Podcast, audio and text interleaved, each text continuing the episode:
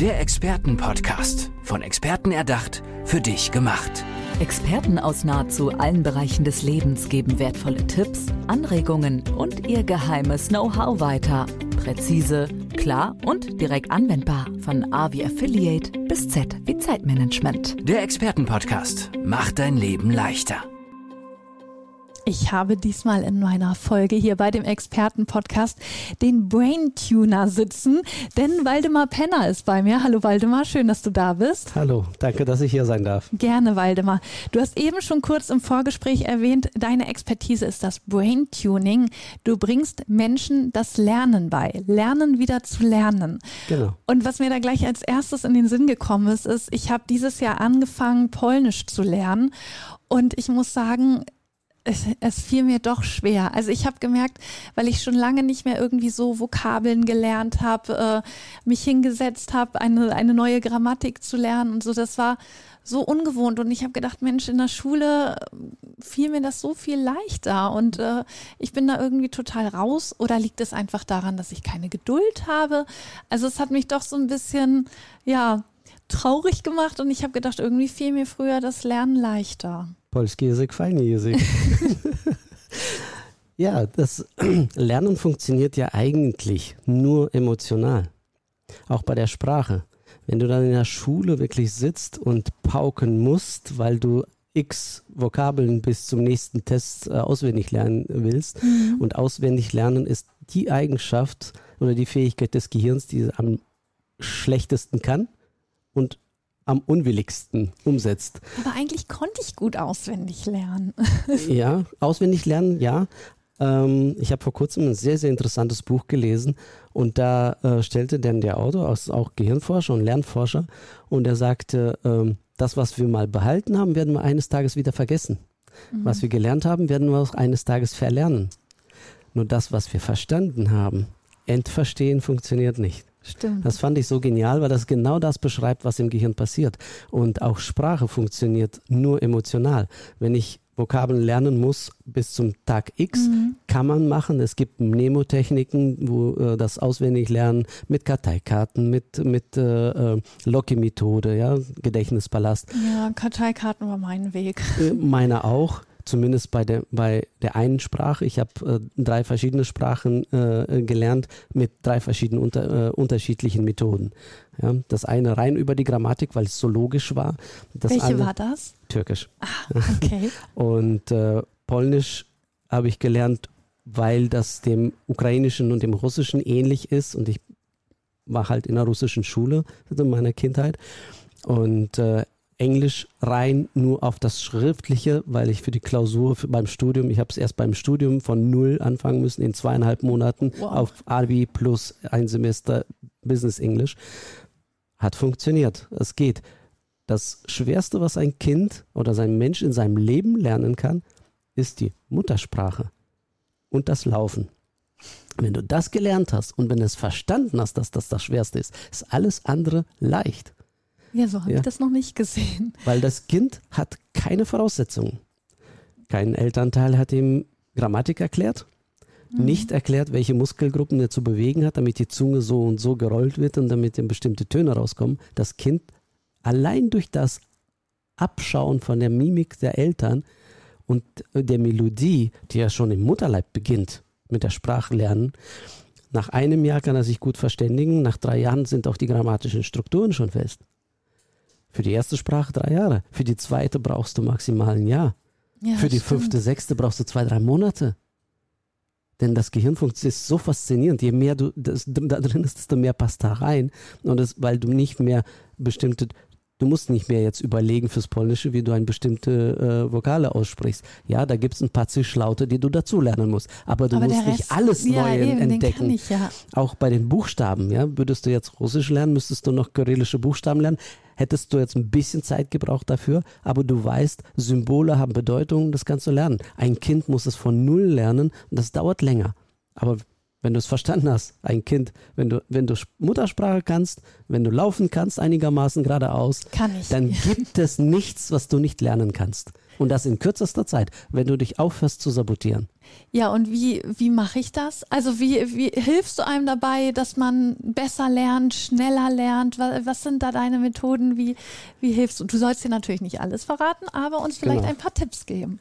Ja, die Sprache funktioniert auch äh, emotional. Wenn ich die Sprache über alles liebe, also wirklich die, diesen Melodie mag und das Land mag, also meine nächste Sprache, die ich lernen möchte, ist Italienisch.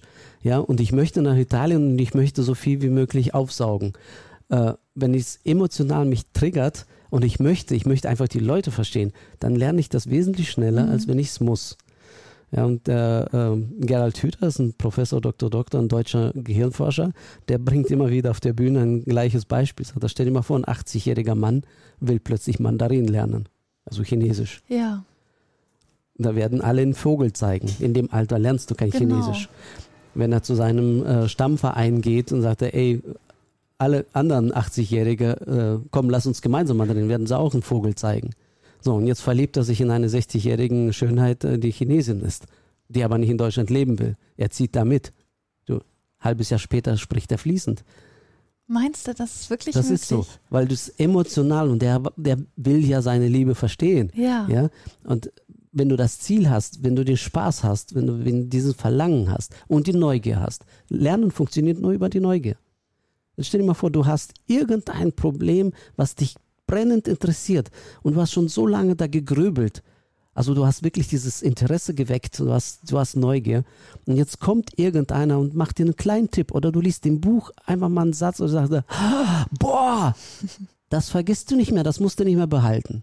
Also positive Emotionen sind knallhart, ja, also das, das speichert sofort ab. Ja. Negative funktioniert auch. Ich behaupte, du sagst, ich kann, kann mich schlecht merken, aber ich behaupte, du brauchst nicht zehnmal auf die heiße Herdplatte zu packen, damit du es auswendig lernst, dass es nicht gut ist. Einmal reicht. Reicht. So, wie groß ist der Schmerz? Unschöne Art zu lernen, lernst du schnell, aber positive Emotionen genauso, weil das schüttet auch das Lernen, man weiß es wissenschaftlich bewiesen, dass das Lernen von Dingen, die man wissen wollte, Dopamine, Glückshormone ausschüttet, dass wenn du das Lernen lernst, plötzlich glücklicher wirst. Ja. Und positiver Nebeneffekt, du verschiebst deine Demenz um Jahre nach hinten. Durch Lernen, indem ich immer wieder neue Sachen So lerne, ist es. So ist es. habe ich Glück und äh, könnte vielleicht nicht so früh an Demenz erkranken. Also, Also die Wahrscheinlichkeit sinkt dann dadurch. Ich glaube den Neurowissenschaftlern, den Gehirnforschern, die sagen, ja, die Demenz kriegt zwar jeder, Ja. aber mit 150 solltest du dich nicht beunruhigen, weil du Genau. stirbst wahrscheinlich vorher an anderen Sachen. Die Wahrscheinlichkeit ist groß. Ja. Genau. Also die Demenz ist, Demenz heißt geistiger Abstieg. So. Und je höher du vorher reingeklack- äh, hochgekraxelt bist durch Lernen, desto länger dauert der Abstieg. ja, das ist logisch. Wie machst du das oder hast du auch Tipps für diejenigen, die ähm, lernen müssen? Also manchmal kommt man ja nicht drum rum. Man muss sich was Neues aneignen, wofür man eigentlich kein Interesse hat. Gibt es da auch eine Möglichkeit?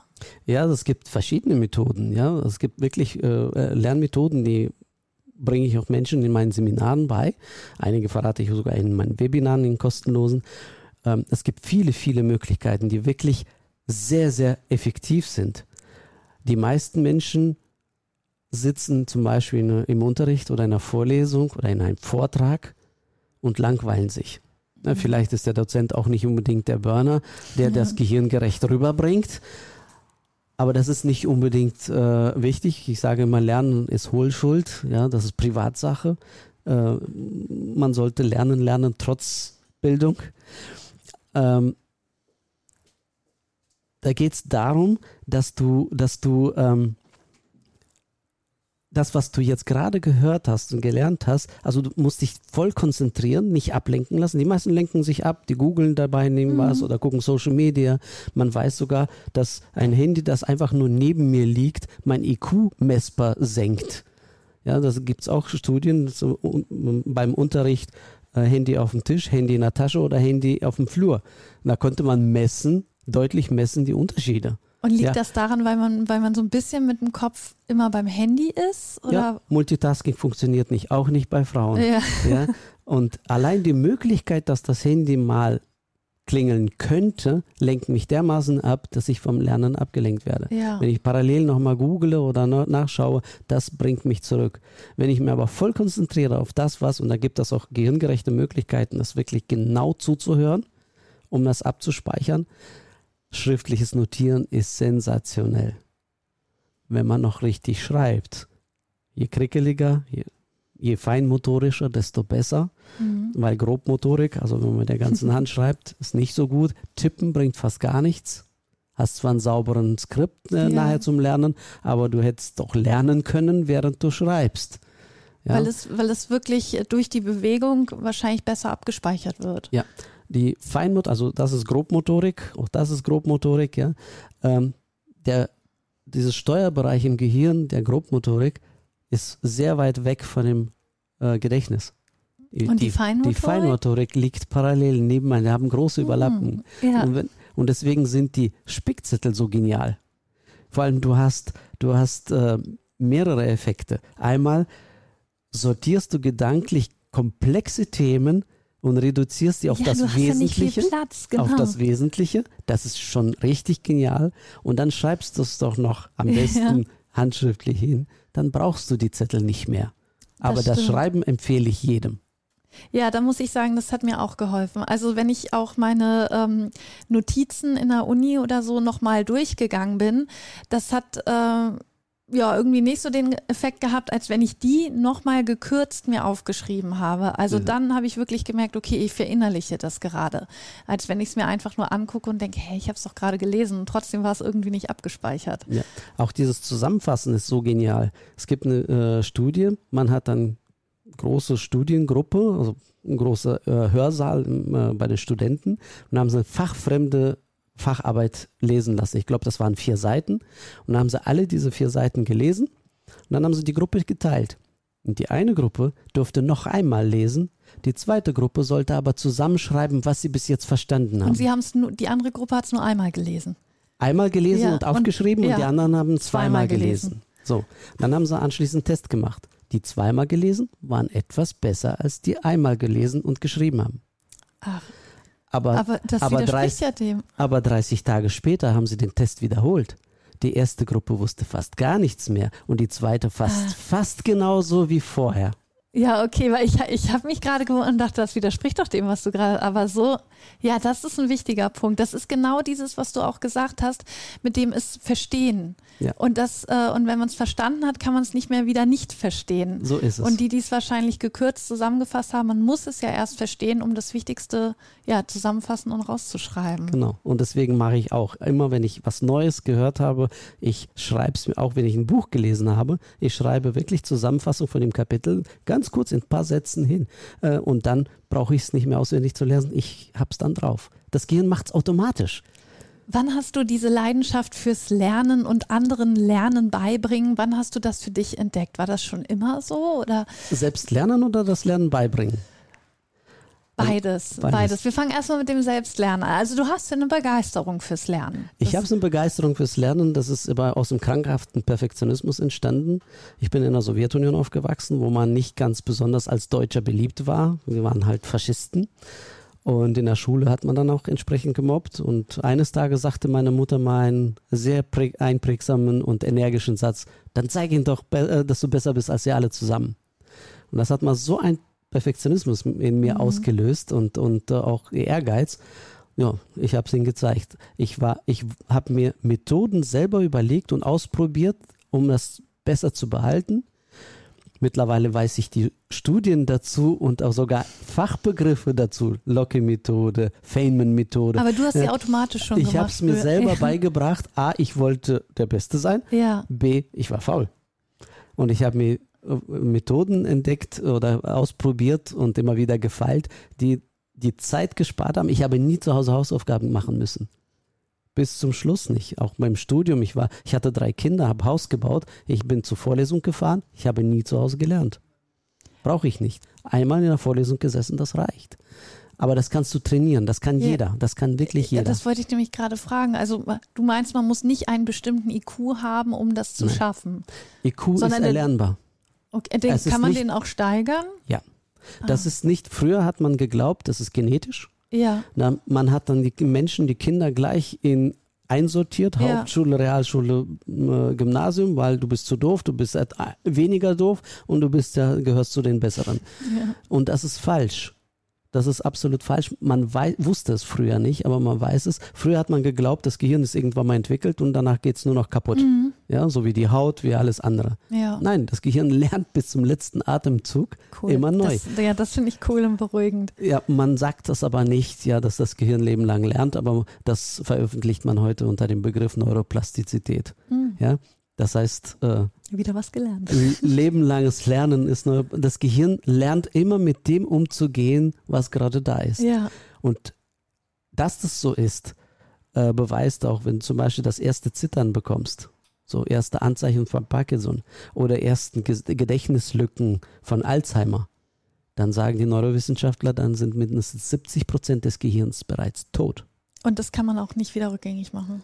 Das nicht mehr, wo, Aber wobei man kann es verlangsamen. Ne, man kann es verlangsamen. Man, es gibt Studien, man hat 70-jährigen dementen Menschen das Jonglieren beigebracht. Jonglieren heißt ja linke Gehirnhälfte, rechte Hand, rechte Gehirnhälfte, linke Hand, eine Hand schmeißen, andere äh, fangen.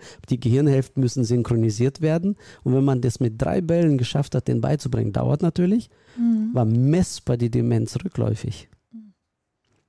Und äh, Alzheimer heißt nicht gleichzeitig Demenz. Ja. Ich, wir hatten eben noch eine Frage und zwar, wann hast du entdeckt, dass es dir äh, Spaß macht und dass du es anderen beibringen willst, das Lernen? ja, das wurde da so, so effektiv, dass ich mir das selber ja so intuitiv beigebracht habe. Und Mitschüler haben damals schon gesagt, das verstehe ich nicht. Lehrerin hat acht Stunden unterrichtet, habe mich nicht verstanden. Du hast zwei Sätze gesagt, ich habe es plötzlich verstanden. Ich verstand die Welt nicht, weil das für mich normal war. Dass die Menschen das so Schwierigkeiten mit dem Lernen haben, habe ich nie verstanden. Und warum muss man zu Hause sitzen und etwas lernen? Ich sage, du warst doch im Unterricht. Du hast ja genauso viel gehört wie ich. Wieso musst du jetzt noch lernen? Das verstand ich einfach nicht, Ja. weil es so perfektioniert war irgendwann mal. Und ich habe sehr spät studiert. Ich durfte erst mit äh, 38 Studium anfangen und äh, mit 42 hatte ich mein Diplom und wurde anschließend gebeten, als Dozent mit einzusteigen. Jetzt bin ich seit 15 Jahren Dozent für Informatik und Statistik an der Fachhochschule. Und meinen Studenten habe ich dann immer wieder ge Tipps gegeben. Ich merkte, die haben Schwierigkeiten mit äh, Klausurvorbereitung. So, dann habe ich gesagt, ja, guck mal so, guck mal so, guck mal so. Und dann äh, hatte ich immer wieder Feedback und sage, ey, diese Tipps haben mir wirklich geholfen, äh, kann ich mehr von, davon Mhm. haben. Und so habe ich meine Seminare entwickelt. Und ich hatte wirklich, mein Highlight ist, letztes, vorletztes Semester, schrieb mir eine Woche vor der Klausur ein Student eine Nachricht und da sagte er, ähm, der, nee, der rief mich an, sagte, Herr Penner, das ist mir zum ersten Mal in meinem Leben passiert. Ich habe nichts für Ihre Klausur gelernt, aber ich freue mich auf Ihre Klausur. Und er hat eine 1-0 geschrieben. Das heißt, Oh. äh, gehirngerecht Lernen funktioniert, Ja. aber gehirngerechtes Unterrichten funktioniert auch. Aber was für ein tolles Lob da kam und, Ja. und für ein Feedback ja auch für dich. Also ich muss wirklich sagen, Waldemar, ich habe ja so ein bisschen auf deiner ähm, Homepage auch rumgeguckt und äh, wir kriegen das hier gar nicht alles unter im Podcast, aber ich habe, ich muss es nochmal sagen, ich habe gelesen, dass du dreimal Schweißer des Jahres warst. In der Ausbildung, ja. Ja, du warst in Estland. Ähm, Du, äh, ja, deine Kindheit war spannend. Du hast gesagt, du bist in der Sowjetunion aufgewachsen. Du hast mit 38 angefangen zu studieren. Also, wer noch mehr wissen will, einfach mal auf die Homepage gehen von Waldemar Penner. Es ist wirklich spannend, was man da noch über dich herausfindet und was du für ein interessanter Mensch bist. Waldemar, vielen, vielen Dank, dass du hier bei uns im Expertenpodcast warst. Und ja, ich wünsche dir alles Gute und ich hoffe, wir hören noch viel mehr von dir. Vielen lieben Dank. Ich freue mich, dass ich hier dabei sein durfte. Ja, gerne. Mach's gut. Tschüss.